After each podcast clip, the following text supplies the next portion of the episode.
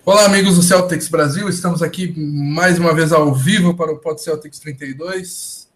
Entramos um pouquinho atrasados aqui, estávamos esperando o resto do pessoal que duas ausências por problemas técnicos aí, então vamos eu e Thiago nesse bate-bola aqui. E já falei no nome dele, eu sou Fábio Malé e estou na companhia de Thiago Vieira, nosso carioca aí também representando. Tudo bem contigo, Thiago? Fala aí, Fábio. Tudo bem, né?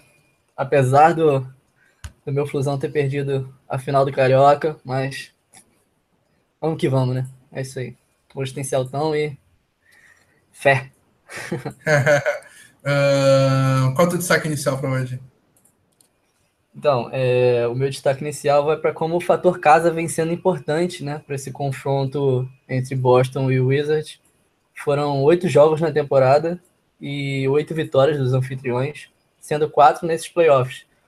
É, ao contrário da série passada contra o Bulls, né? Que foram cinco vitórias dos visitantes em seis jogos. E diante desse cenário, talvez ter sido a melhor campanha na, na conferência na temporada regular possa fazer a diferença, né? Porque se, se for aos, aos sete jogos, o, o Boston vai, vai ter o último no TD Garden. Pois é, meu destaque inicial não, não tem a ver muito com o Celtics, mas também tem a ver com o Celtics. Uh, Cavaliers 8-0, 8 vitórias e uma derrota na pós-temporada na final do leste. Golden State Warriors, mesma campanha, final do oeste. As outras séries 2 a 2 E Kawhi Leonard baleado, uh, Nenê fora. Uh, Tem o Tony Parker também fora. Tony Parker fora. E daí aqui do, do nosso lado um, um Celtics e Wizards é, saindo faísca. Uh, minha provocação aqui é que eu acho, sinceramente, pelo, pelo desgaste pelo, e pela qualidade apresentada pelos por Warriors e Cavaliers, eu acho que temos grandes chances de ver pela primeira vez na história da NBA uh, ah, dois finalistas invictos nos playoffs. Eu acho que há uma grande possibilidade de Cavaliers e Warriors chegarem às finais da NBA com uma campanha de 12-0 nos playoffs. Não sei o que, que tu acha. Não sei o que, que tu acha disso. Eu concordo com você, né? Acho que era uma final que todo mundo esperava. Né? Eu não sei se a gente tinha certeza que se seriam com varridas, né? Porque temporada passada, por exemplo, o Cleveland acabou fazendo alguns jogos abaixo, acabou perdendo umas partidas, nunca deu muito perigo de, de ser eliminado antes de ir para as finais da, da NBA. E ao final da temporada regular eles ainda estavam num, num ritmo, ritmo baixo, né? Perdendo jogos, perdendo a primeira posição. Só que era uma final que todo mundo já esperava, né? E essas varridas só vêm para mostrar como a NBA tá, tá com essa bipolarização que não é muito legal, né? Não é muito chamativo para a liga. Mas fazer o que é. O que o Romulo costuma dizer é chamar de Opa, foi mal. O que o Romulo costuma dizer é chamar de é, Guerra Fria. Estou esquecendo o termo. É, exatamente. Boa. Uh, já estamos aqui, Matheus Lança Silva, velho de guerra, está sempre com a gente. Cara, eu, eu, come... eu agendo o vídeo no YouTube, tá lá o Matheus Lança Silva comentando. Esse é nosso fã número um aí. Vinícius Gaeski também com a gente. Boa noite, galera. Boa noite, Vinícius. Então, nesses próximos 40 minutos, vamos falar desse Boston Celtics e Washington Wizards. A começar pela primeira, pela principal. É, é, pela principal é, polêmica da, da semana e do, dos, dos últimos dias. Uh, Uh, nos últimos dias vimos Kelly Olynyk ser crucificado e rotulado como jogador sujo ao redor da liga.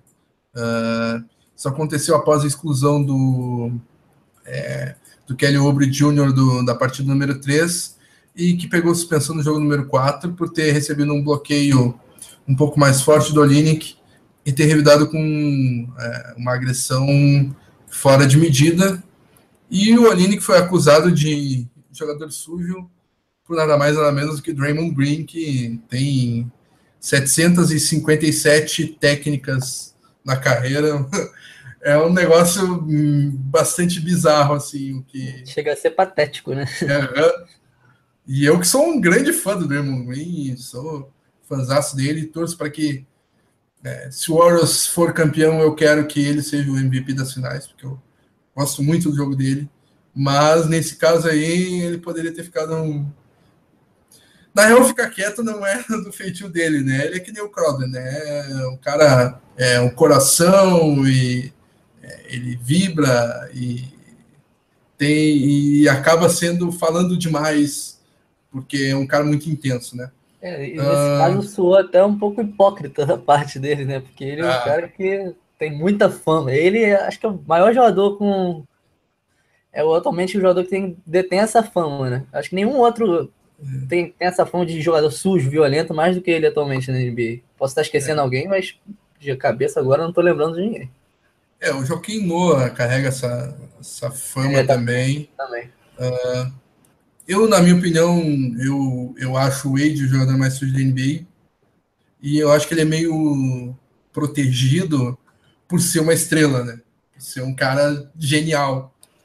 Tecnicamente genial. Cara, vai ser o Hall da Fama mas o que ele já deu de chute no saco, de é, cotovelada, arrancar o braço do Rondo. É. Mas vamos ao assunto aqui, achei. Uh, Dermond Green tem 44 faltas na carreira, até, é, faltas técnicas, seis faltas flagrante e três ejeções. Enquanto o Olinick tem zero ejeções, zero, zero faltas flagrante e três faltas técnicas. Uh, Kelly que é um jogador sujo, Thiago? Cara, eu tô até com um sentimento de solidariedade com o Olinick. Porque, assim, enquanto boa parte da liga tá caindo nesse conto de que ele é um jogador sujo, xingando ele, de desleal, a, a torcida celta diz justamente o contrário, que acaba até humilhando ele, ele acaba até sendo humilhado das duas formas. Porque enquanto um diz que ele é, é agressivo demais, sujo demais, é, a outra parte diz que ele acaba sendo soft, é, lerdão, aquele jogador que não, não, fica muito acordado, não é muito vibrante. Então eu fico já com pena do cara, porque ele tá 8 ou 80 na liga, né? Não tem meio termo. Eu não acho que ele faz jus a essa fama. O próprio Crowder, é, esses dias, falou que o Olinick é um cara muito difícil de de você motivar, conseguir tirar ele daquele jeito mais pacato dele, porque é, é a forma dele mesmo de ser. Então, não faz jus, os números estão aí para indicar isso também. Foram fatalidades, né? Porque o pessoal tá pegando o caso do Kevin Love também ano passado, mas foi uma fatalidade, acontece. E o, o caso do Albert Jr., para mim, nem, nem falta foi. Talvez até tenha sido falta, é discutível se foi falta ou não, mas é um lance normal, acontece o tempo todo na NBA é o jogador que perdeu a cabeça mesmo e o Olinick tomou a pancada e acabou nem revidando. Então, isso só mostra o quanto o quanto ele não é agressivo. Né? Essa fama, para mim, não faz jus. Pois é. E o que eu achei interessante, bem que tu falou aí, uh, se por um lado os torcedores que não são do Celtics atacaram o Olinick como sendo um jogador sujo, tirou o Love da, da da pós-temporada duas temporadas, uh, tirou o Wizards do sério e Dermond Green dessa declaração que toda vez que joga com ele, ele, ele parece que quer tirar ele do jogo, quebrar alguma coisa do, do corpo dele e dos companheiros. Uh, a torcida do Celtics, ao invés de defender ele, não, ele não é um jogador sujo, tal, tal, tal, atacava ele também, dizendo coisas como: ah, como é que ele vai ser um jogador sujo e violento se ele não pode fazer mal para uma mosca, para um. é, ele, não consegue, ele não consegue. É, tem uma frase do, do Devon Turner. Qualquer um dos nossos pivôs no vestiário. Kelly Olynyk não pode é, bloquear rebote para salvar sua vida. Evan Turner, à época, armador do Celtics. E olha que o Evan Turner não é nenhum exemplo de grande defensor, hein? Exatamente.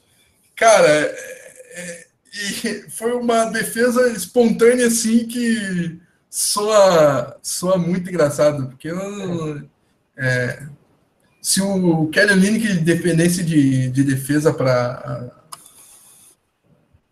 até tem, tem rolado uns, uh, uns memes na internet aí.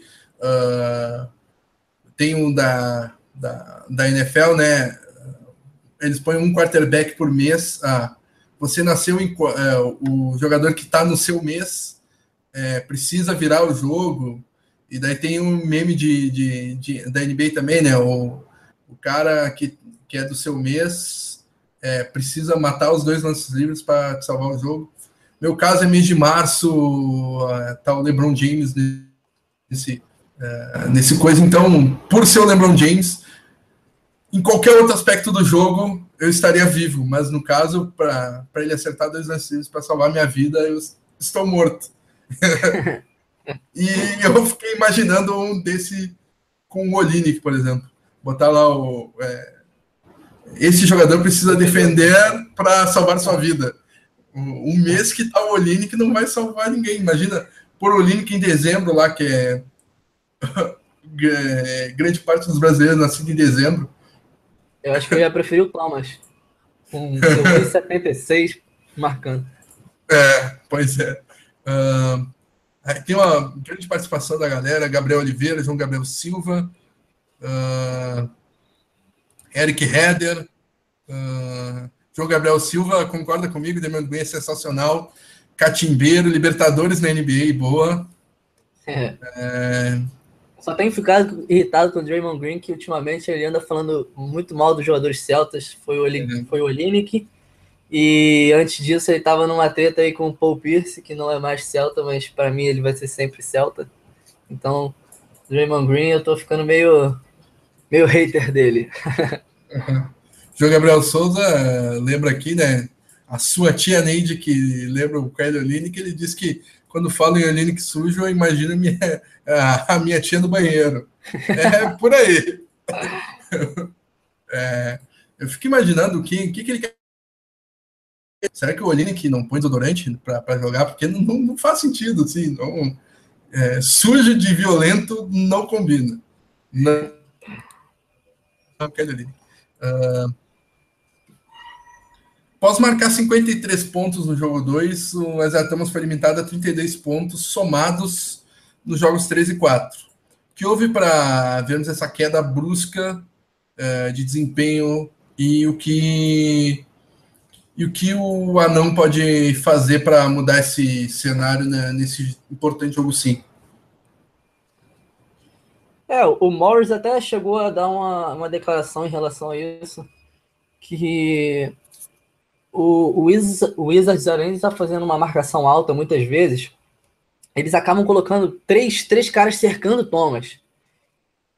Então fica muito difícil, não só do Thomas pontuar, como ele passar. A gente viu ele cometendo alguns, alguns turnovers no último jogo, perdendo a posse de bola, principalmente no terceiro quarto, onde isso ficou muito evidente. Questão é, realizando a marcação dupla, às vezes até tripla no Thomas. Então é necessário que alguém, que, que algum outro jogador acabe pontuando também, ajudando o Thomas na pontuação, porque aí, se, se tiver competência em outros jogadores pontuando, o Wizard não vai poder fazer isso o jogo todo.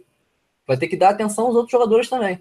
Então o Thomas vai ter mais liberdade, vai poder, vai poder desempenhar a sua capacidade ofensiva com, com mais tranquilidade, porque com 1,76 já é difícil você ser marcado por um jogador. Você precisa de muita agilidade, você precisa de muita habilidade. Agora imagina você marcado por dois ou três.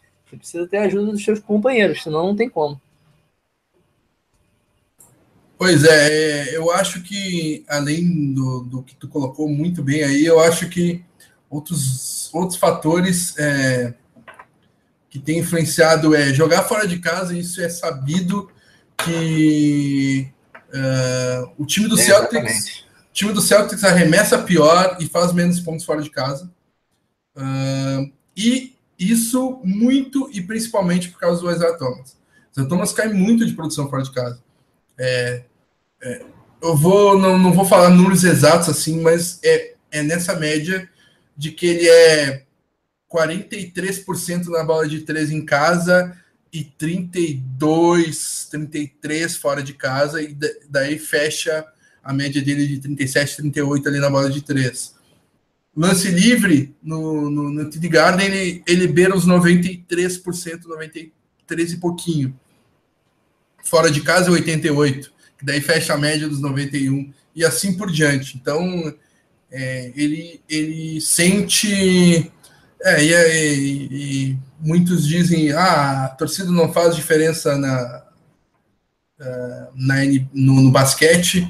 Uh, muitas vezes faz, mas o que mais faz diferença e o que é importante para ter um, um, mando de quadra é tu conhecer as referências da quadra. Uh, muito jogador tem muita referência, porque o jogo de basquete é um jogo de uma precisão absurda, né? Não é uma goleira de 7 por por dois e meio que nem é no futebol, uh, ou uma quadra de 20 por, de 20 por 10, como é no vôlei, ou coisa do tipo. É um, uma cesta de, sei lá, não sei quantos centímetros de diâmetro, mas 50, chuto. Uh, é um negócio que é uma, uma precisão absurda. E tu ter as referências da quadra, ah, eu tô angulado para para o lado tal, então aqui eu tenho que arremessar com tal força. Isso aí é muito importante no basquete, então acho que. Vai lá. Com certeza, e mesmo, mesmo o lance da torcida também influencia muito, porque é, o basquete tem muito lance livre, por exemplo, que é uma coisa que você precisa muito da sua concentração. Então, o fator casa, para mim, é óbvio. Você não vai ganhar uma partida só porque está jogando em casa mas com certeza influencia, influencia positivamente. Ainda mais o, o Boston, que tem uma torcida, uma das mais fanáticas da NBA. Então influencia bastante para mim. Exatamente, né? A torcida ajuda, principalmente naqueles minutos finais, aqueles dois minutos finais, torcida gritando defense e, e, tal.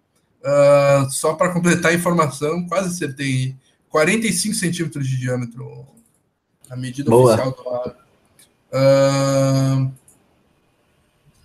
então, é, também um, é, queria falar disso já no próximo tópico.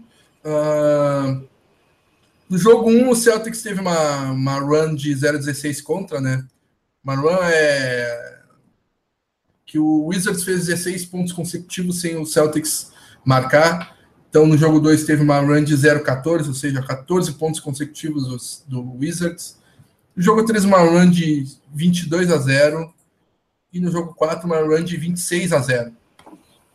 Uh, quem é o maior responsável por esses apagões do time? E o que fazer para evitar uma nova, uma nova run do Wizards hoje? É, o último jogo foi até foi uma surpresa para mim, porque nos outros, nos outros, três jogos foram no, no, primeiro quarto, né? Começando o jogo. Geralmente nos primeiros minutos do jogo, inclusive. No, e o jogo 4 não foi. O primeiro quarto foi muito bom. Se eu não me engano, acho que, acho que até o Celtics venceu o primeiro quarto. É, empatou o primeiro tempo, acho que foi 68 a 68, né? Se eu não me engano, o primeiro tempo.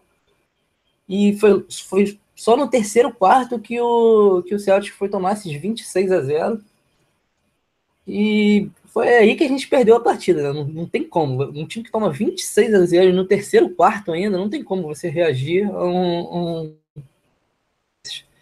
E assim, foram quatro jogos e 26 a 0. Eu me recuso a dizer que foi um jogador específico responsável por isso. Para mim, essa responsabilidade é do Brad Stevens. Ele é muito competente, é um ótimo técnico, eu gosto, eu gosto muito dele mas ele tem pecado nesse ponto, porque é, o Scott Brooks também é um, é um bom técnico, vem fazendo um ótimo trabalho lá. Para muita gente, ele inclusive deveria ser, ser eleito o melhor técnico do ano. Não é, não seria o meu voto, mas ele fez um ótimo trabalho. E o, o por exemplo, o Scott Brooks, é, ele, ele faz algumas mudanças em cada jogo, ou ao, tanto de um jogo para o outro, como dentro do próprio jogo. Por exemplo, a marcação alta, que, que a gente viu no, no jogo 3. Os times demoram muito para trazer uma reação para essa ação do, do Scott Brooks. Às vezes ele demora para pedir tempo e quando pede, ele não, ele não muda o estilo de jogo do Celtics. Ele é um cara que demora, que demora ou é muito difícil mudar o estilo de jogo do Boston de jogar. Foi até uma surpresa para mim quando na série passada ele colocou o Gerald Green titular, né? Então, eu acho que o, os times têm que ficar mais ligados, porque ao contrário da série contra o, o, Chicago Bulls, que o, que o técnico do outro lado era o Roy Berg, que é, para mim, pelo menos, e eu sei que você concorda também, é o pior técnico da NBA, o Scott Brooks, pelo menos nessa temporada, é um dos melhores. Então, os times têm que, têm que saber dar essas sacadas. Eu não, não vou te dizer especificamente o que ele tem que fazer, porque de jogo em jogo é, mudam as estratégias de acordo com com os aproveitamentos, de acordo com o, rendimento do, de cada jogador e da equipe como um todo. Mas ele tem que saber, o, o tem que ter o time para pedir o tempo e saber o que, que, o que é necessário ele fazer para mudar. Muitas vezes ele está demorando muito para pedir o tempo. Teve, eu não, eu não lembro se foi no game 3 ou no game 4, que ele só foi pedir depois do, do run de 16 a 0. Pô, isso aí é absurdo. Nunca viria, por exemplo, o Greg Popovich fazendo isso. Acho que no Quatro pontos seguidos, o Popovich já, já perde tempo, já dá um esporro.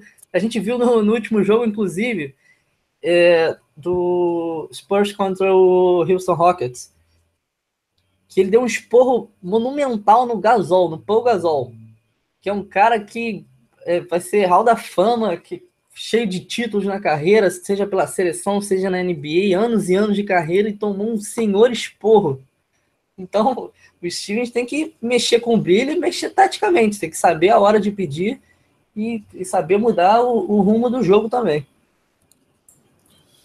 Pois é, uh, até primeiro respondeu o André Vitória aqui, que falou que nos dois primeiros jogos não tiveram Pod Celtics e ganhamos, e os dois últimos tiveram e perdemos. Seria a equipe do Celtics Brasil a principal causa das derrotas celtas? Uh, te digo que não, Andrei, porque não teve Ponte Celtics na pior derrota, que foi no jogo 4. Uh, é, foi dia de uh, finais de estadual. Uh, e, eu também estava meio preocupado com essa cena aí, não não estava naquele, naquela vontade toda de fazer o Ponte Celtics no jogo 4. Então hoje eu estou com a consciência limpa. Não somos nós. Uh, Inclusive, quando o Thiago participa, a gente ganha, né? Então, tem até um, um quesito de sorte aí. Acho uh... que tá 6-1, 6-1 pra mim, eu acho. O último, teve um que a gente perdeu. O, o Game 3, o Game 3 a gente perdeu. Uhum. Boa. Uh... Mas o que eu queria falar também é, em relação ao Brad Stevens é, por exemplo, no jogo 3, um negócio que tu citou agora, uh, foi, eu achei muito bizarro que quando o Wizards abriu 7 a 2 com dois minutos de jogo, os times pediu tempo. Daí depois, no final do quarto, o Wizards é, fez uma run de 16 pontos até ele pediu tempo. Sendo que o Celtics tinha aberto mais de 10, esperou o Wizards encostar, empatar e virar para daí pedir o tempo. E daí o jogo morreu ali. Uh, na run de 0,22, o, o, o Stevens pediu o tempo quando o Celtics tomou 21 a 0 na run. Ainda teve cinco pontos depois do tempo. Mas é, quando o Celtics voltou do tempo, voltou sem nenhuma jogada, sabe? Uh, voltou com o Thomas abaixando a cabeça e partindo que nem um touro para cima da marcação. E o Thomas teve seis turnovers naquele. É, cinco turnovers durante aquela run. Cinco dos seus seis turnovers na partida foram naquela run de 26 a 0 do, do, do Wizards. Todas com o Wizards é, sufocando defensivamente, jogando 2-3 para cima do Thomas e o Thomas abaixando a cabeça e querendo partir para cima só porque vem um bloqueio. Uh, então acho que é, faltou o técnico parar e dizer assim: tá, Thomas, dessa vez é, tu tá sendo bem marcado, tu fica off ball, vou pôr o Rosier, daí o Rosier traz, uh, tu faz essa volta aqui, dois bloqueios, o Rosier vai te passar aqui, tu vai arremessar. Sabe aquela jogada que o Ray Allen e o DJ Redick são mestres nessa? Que eles saem correndo que nem uns, que nem uns retardados por trás da cesta, recebe uns três bloqueios e livrezinho, daí o Rondo ou o Chris Paul, pum, e eles vão lá e pensamos de ver. Então, é, essa, essa é a típica jogada que o, o time poderia ter desenhado para o Thomas recuperar a confiança e para o time recuperar a confiança naquele apagão. Mas não, é, jogada com o Thomas é, com a bola na mão para criar. Não gostei muito da participação dele nesse caso. E falando em Brad Stevens, ele vai continuar com a Amir Johnson de titular hoje. Uh, tu concorda com essa, com essa escolha, Thiago? E por quê? Rapaz, vai parecer que eu sou um, um hater do Brad Stevens, de tanto criticar ele hoje. Não é, galera, eu gosto muito dele, mas não tem como eu concordar com isso. Eu consigo até elencar alguns motivos para eu não concordar com o Amir Johnson. É, o Hofford deixando de jogar na 5, como pivô, que é onde ele rende mais. O próprio Amir, que nunca foi uma unanimidade em Boston, está com rendimento ainda pior nos playoffs. Ele não fez nenhum jogo digno até agora, em nenhuma das séries, nem contra o Bulls nem contra o Wizards. E perdemos a chance de colocar um cara mais forte fisicamente, bom defensor como o Smart, que seria é, crucial para dificultar o ponto forte do Wizards, que é o perímetro, principalmente com o John Wall, que vem fazendo uma baita série e uma baita temporada, está no melhor momento da carreira dele. Ou perdemos a chance de colocar é, algum pontuador ou jogador mais atlético, é, principalmente para o ataque, como o Gerald Green ou Jalen Brown eu fico até em dúvida se eu, se eu iria optar pelo Jalen Brown, que é um cara que também é um bom defensor, apesar de errar um pouco na rotação e tal, normal para um calouro, ou Marcos Smart, mas sem dúvida alguma eu não iria de, de Amir Johnson como titular. Pois é, eu também apostaria nesse small ball. Uh, na série contra o Bulls, o Gerald Green é, deu certo, porque o Bulls é, tinha uma falha ofensiva ali que o Green poderia se aproveitar, que era o Nicola Mirotic, que ele não, não pisa no garrafão nem para salvar a família de um incêndio, é um negócio bizarro. Uh, então é mais fácil de um cara como o Geraldo Green marcar. Uh, no caso do Wizards, todo mundo quer contato, todo mundo vai lá dentro, todo mundo, o Wizards é um elenco bem equilibrado. Então, Gerald Green não, não seria possível jogar titular. Só que o Amir Johnson é o Gerald Green ao contrário, né? O Amir Johnson até consegue bater de frente ali com o Marquinhos Morris, apesar de tá, não estar tá defendendo tão bem quanto defendeu na série contra o Blues e em alguns jogos da temporada regular. Uh, mas ofensivamente ele é um é, quase um a menos ali. Então acho que por esse motivo eu traria o Max Smart para a rotação, para ele ser o pitbull que vai parar o John Wall. Daí deixa o anão ali no Bradley Bill, que também o Bradley Bill é, não é tão, é, tão incisivo, tão infiltrador, tão slasher quanto o John Wall é mais arremessador e jump shot. Né? Se, mais irregular também, eu diria. Né? Isso, exatamente. Então seria um matchup muito bom para o Thomas. E o, e o Bradley pode cuidar muito bem do Otto Porter, sem dúvida nenhuma. Assim. Uh, e o Crowder vai no Marquise Morris. E nas trocas a gente não perde tanto, né? Sei lá. Uh, trocou o Smart com o Bradley. Pô, o Smart dá conta do, do, do Otto Porter e dá conta do Marquise Morris se precisar se o Crowder estiver no, no, John Wall, é, também dá conta.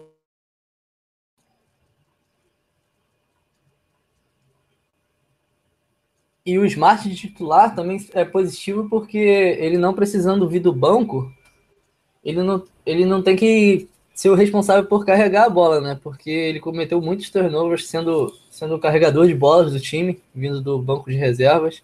Então ele como titular, dividindo a responsabilidade com, com o Thomas, é, não teria que ter essa, essa incumbência né, de ser o jogador a carregar a bola e provavelmente cometeria, cometeria menos erros. Perderia menos a posse de bola para o Celtics. Com certeza, ele evolu... e ele teria mais espaço na, na quadra ofensiva também. para fazer sua jogadinha, um arremesso mais desmarcado. Uh, acho que o, a equipe ganharia bastante com isso. É até porque ganha, né? Porque o Amir Johnson e o, o Amir Johnson jogaram que 10, 12 minutos. Teve jogo que ele jogou 7 minutos, com o Smart jogando 30 e tantos. Então acaba sendo esse o time titular, mas uh, a tônica dessa série é o Celtics começar mal e perder o primeiro quarto e recuperar para lá. Então isso está diretamente ligado a essa, essa equipe titular. Será que não era a hora de pôr um Smart de titular? Eu acho que deveria ser. Mas vamos confiar no Brad Stevens nisso aí, né? Tomara que dê certo. É. Uh, qual que é o que homem do se é que teve das últimas duas partidas, duas derrotas, Thiago? Nosso troféu que homem de melhor jogador. Rapaz, eu não consigo dar um que homem em relação à partida mas o meu troféu vai para o Thomas, não pelas últimas partidas, mas é porque eu gostei dele ter defendido o Olinick na imprensa, bateu de frente com o Draymond Green e tá agindo como um legítimo capitão, né? Mesmo que não seja oficialmente o capitão do, do Boston Celtics, ele tá agindo como capitão e como referência, defendendo seu companheiro de time. E tendo em vista que os, os dois últimos jogos foram ridículos, eu dou pro Thomas por um motivo extra quadra mesmo, porque dentro de quadro eu não consigo aplaudir ninguém. Uh, teu voto foi, eu acabei caindo no meio do processo. Felizmente a chamada não caiu, que bom. então, o meu voto foi para o Thomas pelo extra quadra. Eu disse que eu não consegui ver aplaudir ninguém nos últimos dois jogos, mas eu gostei do Thomas defendendo o Olinick eh, na imprensa e ter batido de frente contra o Draymond Green, agindo como um capitão, né, defendendo seu companheiro de equipe. Boa, boa. Uh, difícil um voto aqui, hein? Acho que você, Maria, vai com as outras. Uh, e. Não, é vou, dar um, difícil, né? vou, dar um, vou dar um voto inédito aí. Gravem. Quem, cadê, cadê João Gabriel Souza? Grave. Daí um voto de confiança e inédito em Kelly Olynyk, porque ele fez uma ótima partida, é, um ótimo jogo 4, é, uh, mesmo com o Celtics tomando é, 20, 26, 30 pontos em determinado momento, quando ele vinha do banco, o time se, se mas o Rozier é uh, ah, o Rosier teve melhores números pra caramba do que o Olinick, mas eu vou manter o voto no Olinick. é, o Olinick foi bem em todos os jogos. Por ser, série, né? por ser algo que eu não esperava, assim, pelo efeito surpresa. É o Paulinho vindo de trás lá, o efeito surpresa. Justo, muito justo. Então, meu voto vai no, no link e vamos ver se a galera desempaga, é, desempata. Uh, o Matheus Ansa Silva fala que o Smart, recordista de turnovers em playoffs da história da liga. Vocês estão querendo uma run de 30 agora. Uh, então ele discorda do Smart titular. Daniel, o Daniel Emiliano, nosso companheiro aqui, também discorda. Colocar o Smart titular vai, só vai subir mais ainda a marcação do Wizards. Uh, Matheus Silva, que homem Scott Brooks anulou o Thomas. É, se for para escolher alguém do Wizards, fica mais fácil, vai ter que ser alguém do Celtics. Uh... Então, o lance do turnover vai justamente com o que eu falei, né? No time reserva, ele tem que ser o responsável por conduzir a bola. Se ele fosse do time titular, é, seria mais o Thomas. Então, eu acredito que muito provavelmente em relação a, aos turnovers, isso não afetaria tanto quanto nas outras partidas. O Romulo e o Vinícius KS que vão mais naquele meu é, quase desistência no voto do Olini por causa do por causa do do Negueba, Terry Rozier, os dois vão nele, como fala aqui, né? 17 pontos, 6, 6 rebotes, na real foram 7, né? É, 16 pontos, 7 rebotes, uma assistência, 4 rebotes ofensivos, 5 de 10 arremesso, 5 de 7 no lance livre, mais 15 na partida. São bons votos também, então, já que tiveram dois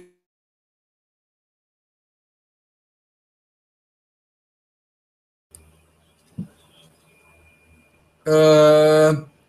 E o. Opa! Opa, deu uma pequena caída, não sei se foi aqui ou se foi aí. Então segue o jogo. Eu acho que. Eu acho que não fui eu agora dessa vez, mas. Então ficou escolhido o Terry Rozier com os votos do Romulo e do Vinícius Gaeski como. É, que homem, e agora o voto de Lambisgoia, também conhecido como o voto Troféu Tianeide, que dessa vez a Tianeide foi até lembrada no voto de é, que homem. E o pior jogador das últimas duas partidas, é, Thiago? Tem algum eleito aí?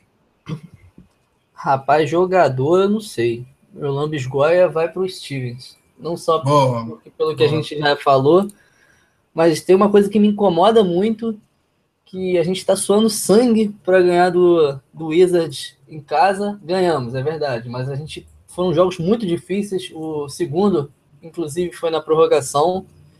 Então a gente está tendo que se matar para ganhar, enquanto a gente, quando a gente vai para Washington, eles ganham com, com, com a facilidade, né? A gente abrindo o tapete para eles, estendendo o tapete. E a facilidade é tanta que eles chegam a colocar. Mal, mal utilizam os, os, titulares no último quarto, né? Chegam a jogar com reservas durante boa parte do último quarto, ou até o último quarto todo. Não lembro se o último jogo chegou a ser o último quarto todo, mas pelo menos durante boa parte do último quarto foram as reservas. E para mim, boa, o motivo maior disso é os Stevens, então Lambisgoia vai para ele. Boa, também acompanho, acompanho teu voto nisso. É, Lambisgoia pelo pro Brad Stevens por é, escalar mal, por mexer mal, por é, demorar uma eternidade e meia para pedir timeouts, é, por não mudar o estilo de jogo durante a partida, por não dar um sacode no vestiário, é, como diria o querido Zé Boquinha, comentarista da ESPN, é, como é que é que ele diz? É afundar o sapato de verniz no barro, coisa do tipo, é, quebrar, uhum. quebrar, quebrar um banco, chegar com respeito ali. Uh, então, é, acho que esse voto de Lambisgoia para o Brad Simmons está bem votado. Uh, o Bradley também quis fazer um caso para esse voto, né? Cara, com incríveis 12 pontos nos últimos dois jogos, uh, quatro turnovers, sete rebotes em dois jogos aproveitamento pífio nos arremessos, mas Brad Stevens vai acabar ganhando esse troféu de Lambisgoia. É, Matheus Lança Silva volta no Marcos Smart, Vinícius Gaeski no Amir Johnson, bons votos também, até porque esse Lambisgoia, assim como o que homem foi difícil é, por lembrar alguém que foi bem nos últimos dois jogos, esse Lambisgoia tá tá difícil também para é, desempatar, tá entre tanto, desempatar entre tantos possíveis votos. E eu gosto do ponto do Daniel Emiliano ali, é, dizendo que o Olinick deveria ser titular, com ele e o Horford um pouco mais afunilados é, no garrafão, o Wizards teria que recuar a defesa que está tão alta se focando no nosso arremesso de três. É um bom ponto, é, é uma boa visão também. É, a gente esqueceu de mencionar e faz bastante sentido, Daniel. Uh... Até porque o que veio bem em todos os jogos. Né? Eu não lembro de algum jogo ruim do que mesmo nas derrotas eu acho que ele contribuiu bem. Não, acho que no jogo 3 ele não foi bem, não. Ele saiu zerado, aí né? Não, aí eu não me recordo agora. Mas no Game 4 ele jogou direitinho, nos dois jogos em casa também foi bem. É, isso. Mas é, foi bem fazendo uma boa série mesmo. Uh... Então, vamos fazer cinco minutinhos de pré-jogo. É... Quais são as tuas expectativas para esse jogo de hoje em casa? Jogo 5, Thiago. O que, que tu espera é, ver de lado a lado? Um Wizards talvez é, no salto, ou, uma, ou, ainda mais focado? Um Celtics mais vibrante? Ou o que, que tu vê para o nosso jogo hoje? Rapaz, eu vejo um, um, um, Boston muito pressionado E por conta disso, eu acredito que muito focado. Porque a gente está vendo que é uma missão impossível ganhar em Washington, né? Então, se a gente não fizer o dever de casa hoje e, e o Wizards vencer, eles vão para Washington para poder não matar a série lá, né? Então, se a gente já não ganha em condições normais, num, num game que seria praticamente um, um game set, né? um game eliminatório, seria pressão absurda. Então, eu vejo um, Celtics bem pressionado, mas acredito que bem focado, porque a série contra o, Bulls deixou esse time mais, mais calejado, e assim como a gente foi para um Impese Game 7, que seria aquele Game 3 lá em, em Chicago, eu acredito que a gente vai no mesmo espírito hoje, e tô apostando numa vitória nossa. Boa, quer, quer não, depois, depois vamos para os palpites. Uh, eu concordo contigo, uh, mas acho também que a pressão pode atrapalhar. Tu vê como é, tu vê com bons olhos essa pressão. Eu vejo também, mas acho que vou fazer um contraponto aqui. Acho que essa pressão também pode é, atrapalhar a, a, equipe do Celtics como é, por, por é, entrar em quadra pressionado, acho que o, o, Celtics pode sentir o peso da responsabilidade, é, fazer uma partida é, com tamanha responsabilidade é, à frente de sua torcida, é, pode acabar indo mal para o Celtics. Mas eu espero e acho, é, só fazendo um contraponto aqui, mas eu acho que o Celtics vai sair vencedor dessa partida. Acredito nisso, torço muito mais para isso.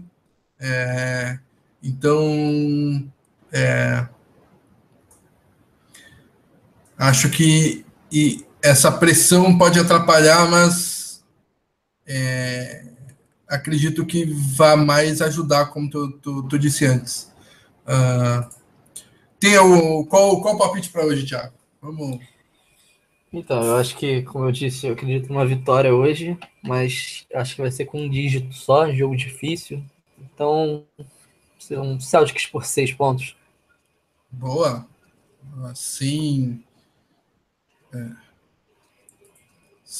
já, já aprendi que Celtics por dois dígitos não dá. Ah, se bem que na, na série contra o Bulls eu acertei uns dois placares ali. Uh, mas hoje é jogo grande, jogo 50-50 é, é aí. Uh, então vejo Celtics por Celtics por 5. Uh, vai ser minha, minha apostinha aí para hoje. Vai chegar empatado até o fim, bola de três do Rosier e dois lances livres do Thomas para fechar o caixão ali no fim. Altas emoções. Exatamente. Uh... Vamos fechar esse programa aí, um minutinho. Tem algum destaque final? Thiago. Então, Fábio, é, eu estava pegando os números aqui. É, meu destaque final vai para o Thomas no TD Garden, nesses playoffs, como você falou, o rendimento dele. É, eu peguei aqui os números, ele tem média de é, 32,6 pontos e 48% de aproveitamento no TD Garden é, nesses playoffs, que é uma pontuação acima da, da temporada regular e um aproveitamento também acima. Enquanto fora de casa ele está com 18,6 pontos, quase, quase metade, né? e 43% de, de aproveitamento. É, então, pelo menos por enquanto, é, o nosso baixinho mostra que, que em Boston ele vira um gigante. É, esperamos que hoje não seja diferente. Né? Boa. Uh, e o meu destaque final vai fugir um pouco dessa série aí. Vai para o nosso pivôzão antes Zizit, que terminou em segundo na eleição de melhor jogador sub-21 da, da, da Europa é o prêmio. É... Opa, esqueci o nome do prêmio. Caramba. Consegue me lembrar aí? Ou... Rapaz, você me pegou desprevenido uh, agora. Rising Star. Rising Star, isso aí. Exatamente. Uh, ficou em segundo na, no Euroleague Rising Star, a estrela que está é, subindo, né, que está crescendo. Então, que é um prêmio para todos os jogadores sub-21, né? Ele acabou ficando em segundo pro é, monstrinho Luca é, Doncic, que é quase certo que será a primeira escolha do, do, do, draft de 2018 e só não está nesse draft porque não tem a idade. É, precisa ser nascido em é, é, até 1998 e o Don City é de 99. Então, é, até procurei por Luca Doncic aqui no, no, no, Google e aparece Is Luca Doncic the best prospect ever? Dá até pra gente ficar de olho nele, né? Porque é essa. Forte. É forte. Pique do, pique do é, Nets pra temporada que vem, de repente. Exatamente. É, parece que está nascendo um dos, é, dos maiores é, destaques aí da Europa nos últimos anos. Uh, lá no Real Madrid, o esloveno Luka Doncic, que ficou em primeiro à frente do nosso pivôzão antes Zizic. Então, é, Vinícius Gaeski, Celtics por 5 hoje, Matheus Lança Silva, temos que ganhar, e temos mesmo, então vamos lá para o jogo, é game time, é jogo 5, precisamos da vitória no TD Garden. Muito obrigado, Thiago. Uh, um valeu, Fábio, aí. valeu, galera Celta. Abração para todo mundo, hoje é tudo nosso. Feito. Tudo nosso. Um abraço a todos aí. Tchau, tchau.